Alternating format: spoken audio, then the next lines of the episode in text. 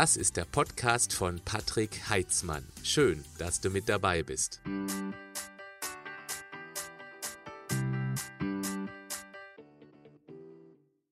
Auf meinem YouTube-Kanal gibt es ein Format, das immer mittwochs gesendet wird, was bei der Community hervorragend ankommt. Es heißt, du fragst, ich antworte. Ich nehme mir eine Frage aus der Community vor und mache da eine sehr ausführliche Antwort dazu. Dieses Format kommt so gut an, dass mein Team und ich uns entschlossen haben, die Audiospur davon auch hier auf meinem Podcast-Kanal zu veröffentlichen. Allerdings mit einer etwas ungewohnten Tonqualität, etwas halliger das musst du einfach akzeptieren und auf der anderen Seite verweise ich auch manchmal in diesen Videos auf eine Grafik, die ich natürlich hier in der Audiospur nicht weiter erklären kann. Das kommt aber relativ selten vor, deswegen ist mein Tipp, höre dir einfach die Audiospur an. Ich bin mir sicher, dass du eins, zwei oder auch sieben Tipps daraus ziehen wirst für dich, damit du noch schneller, schlank und gesund wirst und vor allem auch bleibst. Viel Spaß damit. Hallo meine Lieben, das ist ein neues Video zu einer Frage, die mich erreicht hat per Instagram von Nadine und zwar, Hi Patrick, hast du ein Video oder Podcast zum Thema Regeneration, Erholung, Rest Day gemacht? Habe spontan nichts gefunden.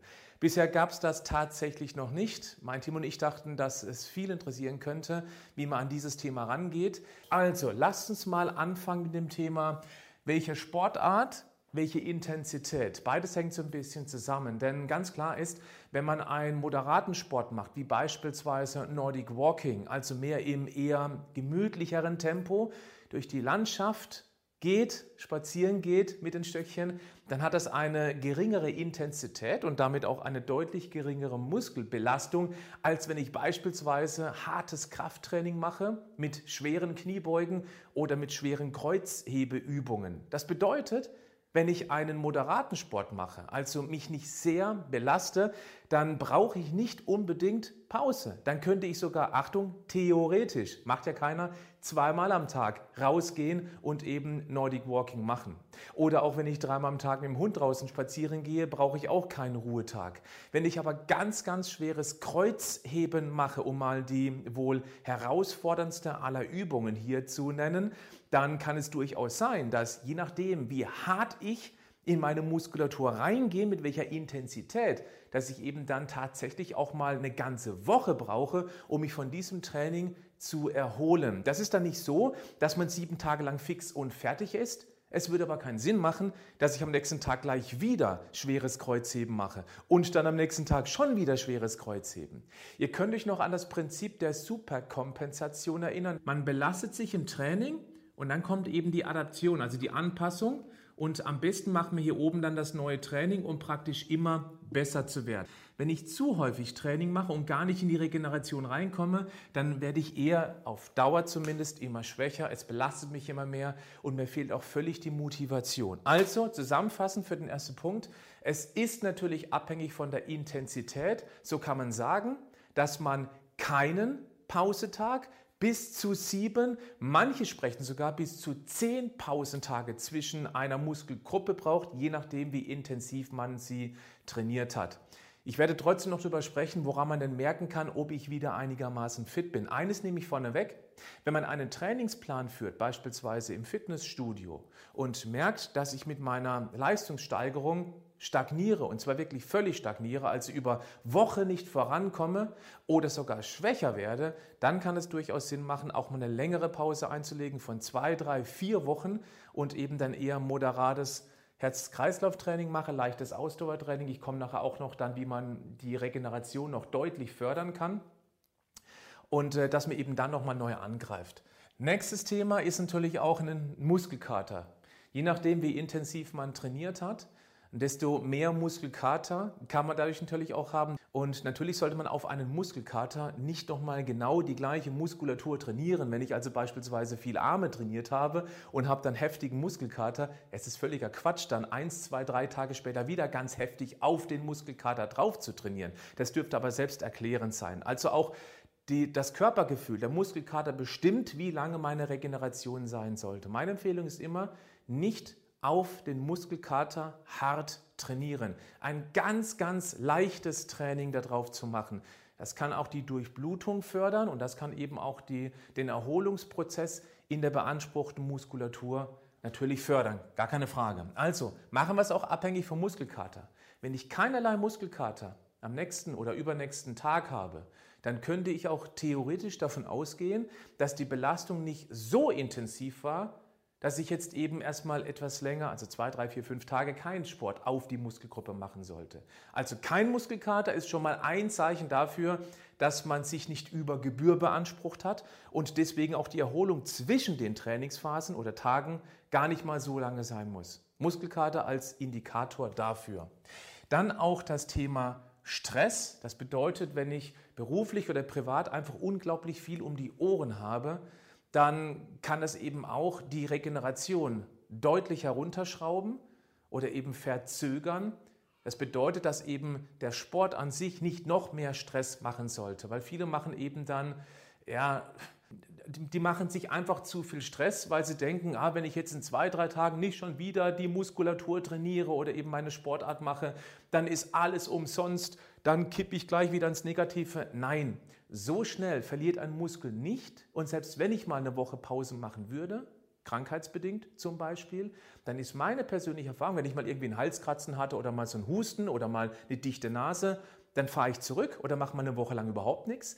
Und was ich häufig schon erfahren habe, ist, dass man nach dieser Woche, zwei Wochen hat es nie gedauert, aber nach einer Woche, dass man dann zwar ganz kurz unterhalb der ehemaligen Leistungsgrenze beginnt mit der Belastung, aber sehr bald danach wieder ein bisschen drüber ist weil man eben dann endlich mal genügend Pause hatte, um ordentlich zu erholen. Also kann eine Pause auch mal richtig gut sein für das sportliche Weiterkommen. Wenn ihr viel Stress im Beruf habt oder auch privat, weil ihr euch um eine Familie kümmern müsst, dann würde ich empfehlen, dann darf der Sport nicht noch mehr Stress verursachen. Je mehr Stress, desto etwas länger dauert auch die Regeneration, weil Stress natürlich auch die Regeneration deutlich minimiert. Das ist einer der Gründe, warum gerade junges Publikum, die noch nicht ganz so viel Verantwortung tragen, weil sie eben möglicherweise noch keine Familie mit eins, zwei, drei oder mehr Kinder haben, dass die eben auch dann viel schneller wieder regenerieren können. Weil Stress wirkt sich auch massiv auf die Hormone aus, beispielsweise auf das Testosteron. Und das ist eben das Muskelaufbauhormon schlechthin. Viel Stress, weniger Testosteron. Und deswegen können junge Leute eben auch viel schneller vorankommen weil sie eben auch dann, wenn sie zum Beispiel abends zum Sport nach Hause kommen, sich hinlegen können, eine Serie gucken können, völlig entspannen können, während eben der Familienvater oder die Mama zu Hause eben sich noch um die Kinder kümmern muss, dass die eben ins Bett kommen mit Zähne putzen und mit geh endlich ins Bett, ich brauche jetzt endlich mal meine Ruhe. Also ich kenne das, ich bin ein zweifacher Papa. Auch das ist ein ganz wichtiges Thema in diesem Zusammenhang. Schlaf, unheimlich wichtig und leider aus meiner Erfahrung völlig unterschätzt. Der Schlaf macht wahnsinnig viel mit unserer Regenerationsfähigkeit. Schlaf ist dazu da, dass der Körper nachts eben optimal renovieren, regenerieren kann. Das passiert insbesondere in der sogenannten Tiefschlafphase. Es gibt ja verschiedene Schlafphasen. Man schläft ja nicht konstant, sondern es gibt Schlafphasen, also hier ist der Wachzustand, dann kommt die sogenannte REM-Phase und dann kommt die Tiefschlafphase. Und dann kommt irgendwann wieder, wacht man vielleicht kurz auf, schläft auch schnell wieder ein, also kriegt es gar nicht so richtig mit. Ist auch völlig individuell. Es gibt Menschen, die wachen nachts gar nicht auf, auch nicht messbar. Es gibt welche, die wachen 10, 15 Mal auf, aber merken es gar nicht, weil sie sofort wieder einschlafen. Und das ist völlig in Ordnung. Es gibt keinen perfekten Schlaf. Das gibt es nicht. Der ist sehr, sehr individuell. Es gibt auch welche, die können nach fünf Stunden aufstehen, sind topfit und das ein Leben lang.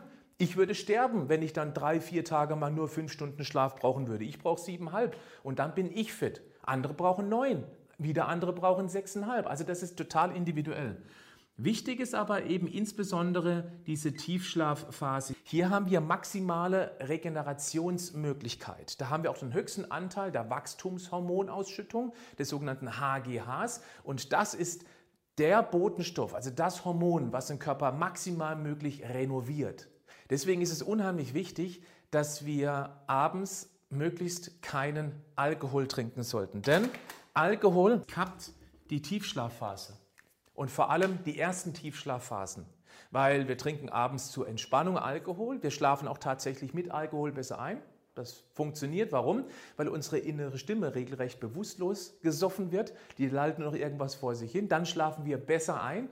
Das Dumme ist nur, dass eben dann die Tiefschlafphase für die maximale Regeneration fehlt Und gerade die ersten 1, 2, 3 Tiefschlafphasen sind die wichtigsten überhaupt, sind auch die längsten. Und gegen Morgen wird es normalerweise immer ein bisschen kürzer mit diesen Tiefschlafphasen dauern. Deswegen reichen bei vielen Menschen auch fünf Stunden oder sechs Stunden, weil eben in der ersten Hälfte der Nacht die der Körper schon genügend renoviert werden konnte aufgrund von ausgeprägten Tiefschlafphasen. Alkohol cuttet die, bis er eben dann irgendwann morgens abgebaut wurde, dass man endlich auch mal in eine Tiefschlafphase reinkommt. Das ist auch eine der Erklärungen darum, warum Menschen, die getrunken haben, zwar gut schlafen, auch lange schlafen, aber sich am nächsten Morgen irgendwie boah, überhaupt nicht ausgeschlafen, ausgeruht fühlen. Das ist einer der Gründe. Der nächste ist natürlich, dass Alkohol ein Zellgift ist. Das kann man auch nicht schön diskutieren, das ist so. Und der Körper eben dann mit der mit der Entgiftung zu tun hat, natürlich hauptsächlich über die Leber. Auch das belastet natürlich dann unsere Regenerationsfähigkeit. Dann kommt dazu, dass eben auch viel weniger Testosteron ausgeschüttet wird, wenn Alkohol im Spiel ist. Also an alle jungen Leute, wenn man einmal am Wochenende trinkt bis zum Verlust der Muttersprache, ja, wenn es unbedingt sein muss, bitteschön.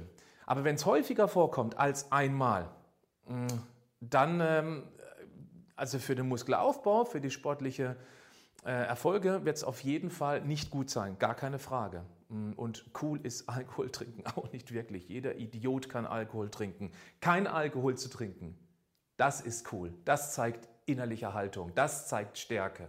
Also bitte fangt nicht an, Alkohol schön zu reden, okay? Es ist ein legalisiertes Gift, eine Droge und äh, genauso sollte man es eben auch tatsächlich behandeln. Aber es bleibt eure Entscheidung. Das sind nur meine Tipps. Das sagt einer, der, weiß nicht, 20 Jahre kein Alkohol trinkt, ich glaube, mein Gläschen Rotwein ab und zu, braucht kein Mensch. Also ich brauche es wie ein Loch im Kopf. Machen wir weiter. Nochmal ganz kurz mit dem Schlaf. Es gibt ein paar Schlafhygienetipps. Das heißt, es wäre ganz gut, einigermaßen regelmäßig zu Bett zu gehen. Ist natürlich eine Herausforderung für Schichtarbeiter, gar keine Frage. Und gerade Schichtarbeiter sollten dann eben auf die anderen Schlafhygieneregeln achten, wie zum Beispiel möglichst dunkel im Zimmer. Es sollte keine Laterne von draußen reinscheinen. Also macht das Fenster irgendwie so dicht, wie es nur irgendwie geht. Dann Geräusche. Ähm, wir können die Augen schließen, wir können den Mund zumachen für Geschmack.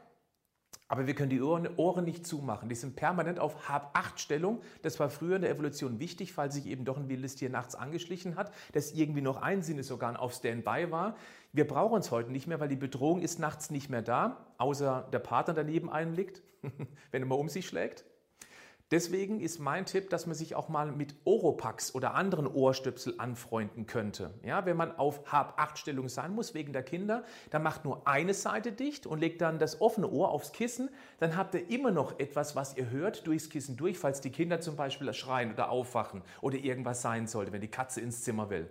Nachts dreht euch um, ist ein Ohr frei, aber dann schlaft ihr schon. Also zum Einschlafen kann es durchaus gut sein. Am Anfang ist es ein bisschen gewohnheitsbedürftig, das weiß ich noch, aber ich schlafe zum Beispiel auch konsequent konsequent mit Ohrstöpseln. Mir tut es unheimlich gut. Schweres Essen auf die Nacht ist natürlich auch nicht gut, muss ich euch nicht erklären, das wisst ihr. Der leichte Kost ist super, vor allem Eiweiß betont, weil nachts regeneriert der Körper, denkt an die Tiefschlafphasen und das HGH braucht eben auch Eiweiß, um kaputte Muskeln zu reparieren. Da komme ich gleich drauf zu sprechen. Lasst uns mal an den letzten Punkt hier kommen. Also nochmal ganz kurz, Schlafdauer ist individuell, das nochmal zusammengefasst. Es ist nicht wichtig, wie lange ich schlafe, es ist wichtig, wie gut ich schlafe. Man sagt, ungefähr zwischen sieben und neun Stunden ist normal. Ruhepuls, ganz spannendes Thema. Ich habe ihn gerade nicht an. Ich habe so einen Ring, so einen Pulsmesserring oder Schlafqualitätsring, der sogar mir die Tiefschlafphasen und die REM-Phasen anzeigt. Das nennt sich Aura. Ich habe auch keinen Link in der Beschreibung, weil ich möchte da keine Werbung machen, weil ich habe keinen Kontakt zur Firma. Mich hat es mal interessiert. Ich teste ja alles Mögliche aus und gucke dann, was gut für mich ist. Der hat mich überzeugt. Es gibt aber viele gute andere, das weiß ich auch. Warum ist der spannend? Ich sehe, wie viel Tiefschlafphase ich habe. Und da kann man am Schlaf rumschrauben. Was er aber noch anzeigt, und das finde ich noch viel spannender, ist der Ruhepuls. Und zwar den niedrigsten Puls in der Nacht und den Durchschnittspuls. Ich kann jetzt mal von mir sprechen. Mein Durchschnittspuls, wenn ich erholt bin, regeneriert bin, und da komme ich gleich darauf zu sprechen, warum das wichtig ist, der liegt bei mir bei 45 Schlägen die ganze Nacht im Schnitt. Das ist mein Ruhepuls. Und der niedrigste Puls ungefähr bei 42. Und jetzt Vorsicht. Wenn ich hart trainiert habe, und das kommt vor, dass ich hart trainiere, das mache ich ja regelmäßig, dann ist der Puls, wenn der Körper nicht ganz renoviert, regeneriert ist, etwas höher. Das heißt, wenn ich dann mal irgendwann aufwache nach einem schweren Training und mein Ruhepuls über die Nacht ist nicht 45, sondern 48, 49, vielleicht sogar 50, dann bin ich vorsichtig. Dann schaue ich, dass das Training, was ich heute vorhabe, entweder ausfallen lasse, das gelingt mir sehr selten, aber ich mache ein moderates Training. Ich mache eher ein mittelmäßig intensives Ausdauertraining, um eben dann die Regeneration zu beschleunigen und für mich das Gefühl zu haben, ich habe irgendwas gemacht. Der Ruhepuls hat eine sehr hohe Aussagekraft, auch in Bezug auf eine anschleichende Grippe bzw. irgendeine Krankheit, irgendeine Entzündung. Wenn ihr also aufwacht und keinen Sport gemacht habt am Tag davor und der Puls ist irgendwie so drei, vier, fünf Schläge oder noch mehr höher, dann ist es ein Warnsignal, irgendwas passiert im Körper gerade und der Körper, der gibt gerade Gas, um diesen beispielsweise Infekt oder irgendeine Entzündung zu bekämpfen. Und dann solltet ihr hellhörig werden oder überlegen, wie ihr das Training eben dann an so einem Tag gestaltet. Ihr braucht keinen Ring dazu. Ihr könntet auch zum Beispiel morgens, wenn ihr aufwacht, einfach ganz kurz hier rein, dann mit einer Uhr, dann zählt ihr 15 Sekunden lang einfach die Schläge und multipliziert diese Zahl mit 4, dann habt ihr praktisch dann die Schläge pro Minute und das notiert ihr euch oder merkt ihr euch und das könnt ihr jeden Morgen, bitte noch bevor ihr hochgeht aus dem Bett, weil wenn er hochgeht, klar, dann verändert sich der Blutdruck und das Herz muss gleich ein bisschen mehr arbeiten, noch im Liegen machen. Das kostet 15 Minuten, bis man Puls gefunden hat, zwei Sekunden länger und ihr habt eine Aussagekraft, wie es heute eben um die Fitness steht. So, das ist also das, auf was man achten kann, wovon eben dann auch praktisch die Pause abhängig ist. Es kann sein, keine Pause, moderates Training oder eben mein Puls ist konstant morgen immer auf dem gleichen Wert. Ob es nachher bei mir 45 oder 46 oder 47 sind, auch bei 47 mache ich mir keine Gedanken. Aber alles, was höher ist, dann fange ich an, mache ich jetzt heute wirklich schweres, schwere Kniebeugen und noch ein sogenanntes Hero What aus dem CrossFit, also was ganz, ganz hartes, dann sage ich, nee, heute lieber nicht. Oder wenn ich weiß, ich habe keinen Infekt, also ich, ich habe ein gutes Gefühl für meinen Körper und weiß, wann Infekt kommt, nämlich nie, dann ähm, kann ich auch sagen, okay, ich mache heute nochmal ein hartes Training, aber da mache ich wirklich einen Tag komplette Pause oder zwei. Und daran merkt ihr eben auch, man kann nicht genau sagen, wir brauchen unbedingt einen Tag Pause oder zwei Tage Pause. Das ist Quatsch, weil es sehr, sehr individuell ist. Man kriegt aber ein Gefühl dafür und von solchen Dingen kann man es abhängig machen. Zusammengefasst, Ruhepuls, dann ob ihr gut geschlafen habt, das kann man auch selber beurteilen. Dann habt ihr viel Stress, dann würde ich eher sagen, dann macht lieber ein bisschen weniger Gas. Ihr werdet trotzdem garantiert vorankommen und vielleicht sogar besser vorankommen. Das Gefährliche ist Übertraining, dass man praktisch immer weiter absteigt, immer weniger Kraft hat. Und das merkt man auch an der Motivation. Das ist vielleicht noch ähm, The Missing Link hier, noch ein sechster Punkt, den man noch dazu nehmen könnte. Wenn ihr euch unfassbar zum Training überwind, überwinden müsst, obwohl das normalerweise nicht der Fall ist, dann kann das auch ein Zeichen dafür sein, oh, nee, also heute höre ich mal einfach auf mein Mindset und sage, nee. Wenn ihr regelmäßig euch permanent motivieren müsst, ja, dann ist es halt eben eine Einstellungssache. Das hat dann nichts mit der Regeneration zu tun. Aber wenn ihr normalerweise Lust auf Sport habt und dann kommt ein Tag, wo ihr überhaupt keine Lust habt, dann wäre eine Möglichkeit, Pause zu machen und die Pause auch bewusst zu nutzen. Da kommen wir jetzt gleich zu, um euch dann wieder richtig fit zu machen. Oder ihr macht an den Tag mal was komplett anderes. Also eine komplett andere Sportart, eine andere Übungskombination. Wenn ihr regelmäßig Krafttraining macht im Fitnessstudio, dann könnt ihr zum Beispiel mal sowas machen wie ein Emmum ähm, oder ihr könnt machen ein Tabata. Viele werden wissen, was es ist. Einfach mal ein ganz anderes Training. Oder einfach mal ohne Plan. Irgendwas ganz wild, aber eben moderat. Also ein leichtes bis moderates, nennen wir es mal Muskelausdauertraining. Ja? Dann Muskelkater, klar, auf Muskelkater nicht trainieren und hier oben, je nach Sportart, je nach Intensität beim Sport, dauert die Pause eben kürzer oder länger. Wenn man normal im Fitnessstudio trainiert und auch wirklich in die Grenzbelastung reingeht, also so, dass ein Muskel wirklich ja, an die Grenzen kommt, dann äh, würde ich empfehlen, dass man mindestens einen Tag von Muskulatur zu Muskulatur Pause lässt. Also Montag, ich mache jetzt mal Brust, Dienstag kann man dann eine andere Muskulatur trainieren, wie zum Beispiel Rücken. Mittwoch allerfrühestens wieder Brust. Ich sage eher maximal zweimal pro Woche eine Muskulatur, maximal. Auch gerne nur einmal. So mache ich das zum Beispiel. Ich mache einmal pro Woche die Muskulatur Und ich habe auch keinen wirklichen Trainingsplan, weil ich habe nicht das Ziel, noch mehr Masse aufzubauen. Ich möchte die Muskulatur, die ich habe, möglichst fit machen. Mir ist die Ausdauerleistungsfähigkeit jetzt im Alter von 45, fast 46 Jahren wesentlich wichtiger, als eben noch dickere Arme, noch mehr Brust, noch mehr Beine zu haben. Das ist Quatsch, das brauche ich nicht mehr. Nicht fürs Ego. Ich möchte einfach Leistungsfähigkeit bringen. Und deswegen habe ich keinen Trainingsplan, obwohl ich viel von Trainingsplänen halte, wenn man ein bestimmtes Ziel verfolgt. Gut, dann gehen wir mal in diesen Bereich rein, was wir tun können, um eben die Regeneration noch ein bisschen zu fördern. Ganz klare Sache, ich denke mal, da muss ich jetzt hier auch nicht mehr viel erzählen. Wer permanent Pizza in sich reinschaufelt, und zwar nicht die selbstgemachte, oder Cola oder eben, wie vorhin kurz erwähnt, Alkohol trinkt, da muss ich nicht wundern, wenn die Regeneration deutlich länger dauert. Ein Fitnesstraining oder ein Training allgemein, nicht nur Fitness, ist wie ein Erdbeben. Je stärker die Intensität, desto höher der Wert auf der Richterskala. Das ganze Gebilde wird beschädigt. Und jetzt brauchen wir eben genügend gutes Baumaterial, damit eben dann die Regeneration stattfindet. Und da ist eben ganz klar Eiweiß wichtig, um eine super grobe Hausnummer zu nehmen. Ich empfehle ungefähr mindestens 1,5 Gramm Eiweiß pro Kilogramm Körpergewicht. Und da zähle ich jetzt auch schon die Fettmasse mit dazu. Noch genauer wäre es 2 bis 2,5 Gramm Eiweiß pro Kilogramm, Achtung hinhören, fettfreie Körpermasse. Ich mache ein einfaches Rechenbeispiel. Wenn man, so wie ich, ich wiege 83 Kilogramm, ach komm, ich mache es einfacher. Ja? Ich nehme jetzt mal eine Person mit 100 Kilogramm, okay? 100 Kilogramm hat 20 Prozent Körperfett, dann ist die fettfreie Masse 100 minus 20 Prozent sind 80 Kilogramm. Diese Person sollte eben dann 2 Gramm 80, also 2 Gramm pro fettfreie Masse, 160 Gramm Eiweiß am Tag zu sich nehmen. Das kann man über drei, vier, fünf Mahlzeiten verteilen. Mm, und vielleicht noch ganz kurz zwischendurch, dass der Körper pro Portion nur 30 Gramm Eiweiß verstoffwechseln kann, ist ein völliger Quatsch. Das ist wissenschaftlich schon längst widerlegt. Also das ist mal ganz kurz so zwischendurch, weil ich das auch immer wieder gefragt werde.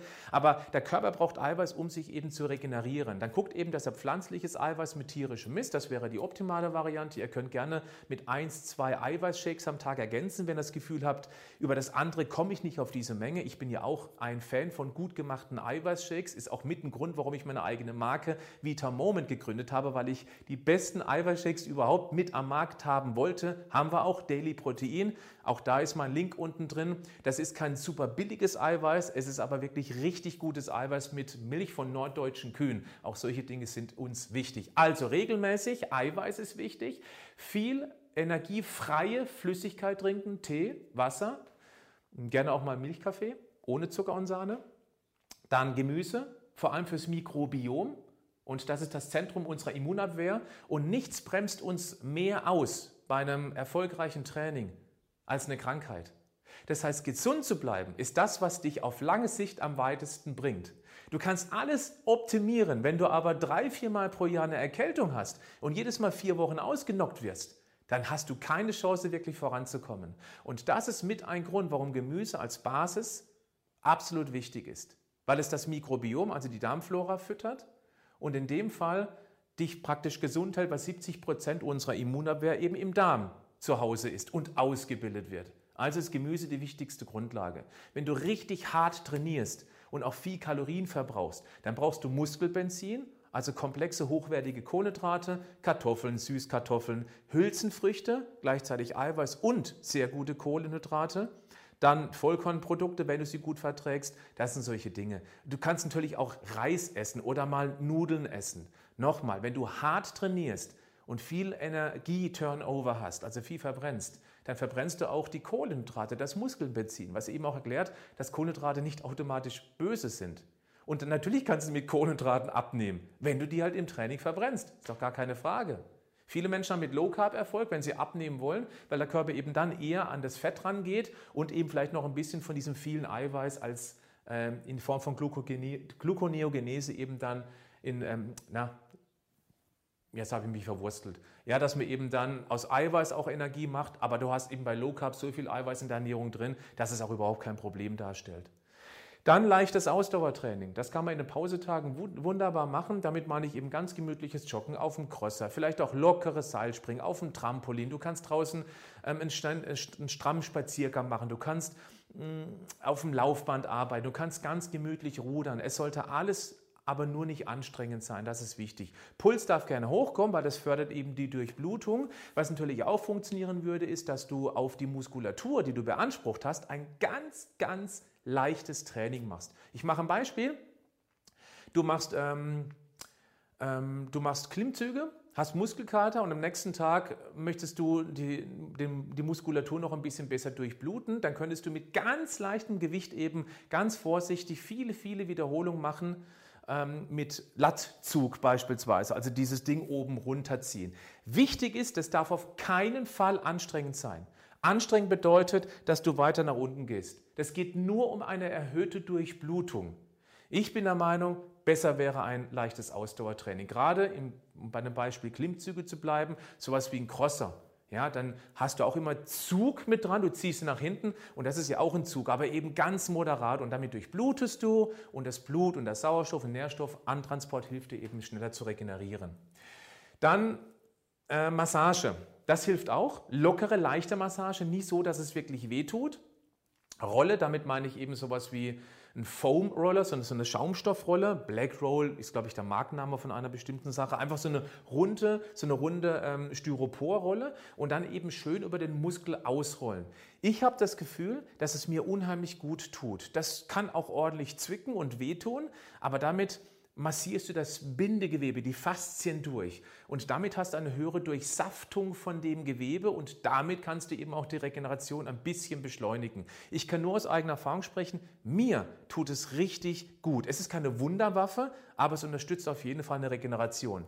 Wärme, Sauna oder auch warme Bäder, auch eine super Sache, weil eben auch natürlich da der Puls hochgeht, damit die Durchblutung gefördert wird und alles, was das Blut schneller durch den Körper durchspült, hilft bei einer Regeneration, weil eben schneller Stoffe an der betroffenen Muskulatur sind. Ja, Sex, klar, natürlich, wenn man da Lust drauf hat und wenn man den Partner dazu hat, wobei Sex geht ja auch alleine, egal. Alles, was entspannt und uns gut tut, gute Gefühle macht, hilft runterzukommen. Und dann wäre man schon auf der Siegerstraße unterwegs. Gut, meine Lieben, das war's. Ähm, ja, ihr habt mal wieder keine genaue Zahl bekommen. Wie lange muss eine Pause dauern? Aber das wäre auch nicht kompetent, weil es eben doch von so vielen Faktoren abhängig ist. In diesem Sinne, bis zum nächsten Mal. Bleibt gesund, aber macht doch was dafür. Ciao.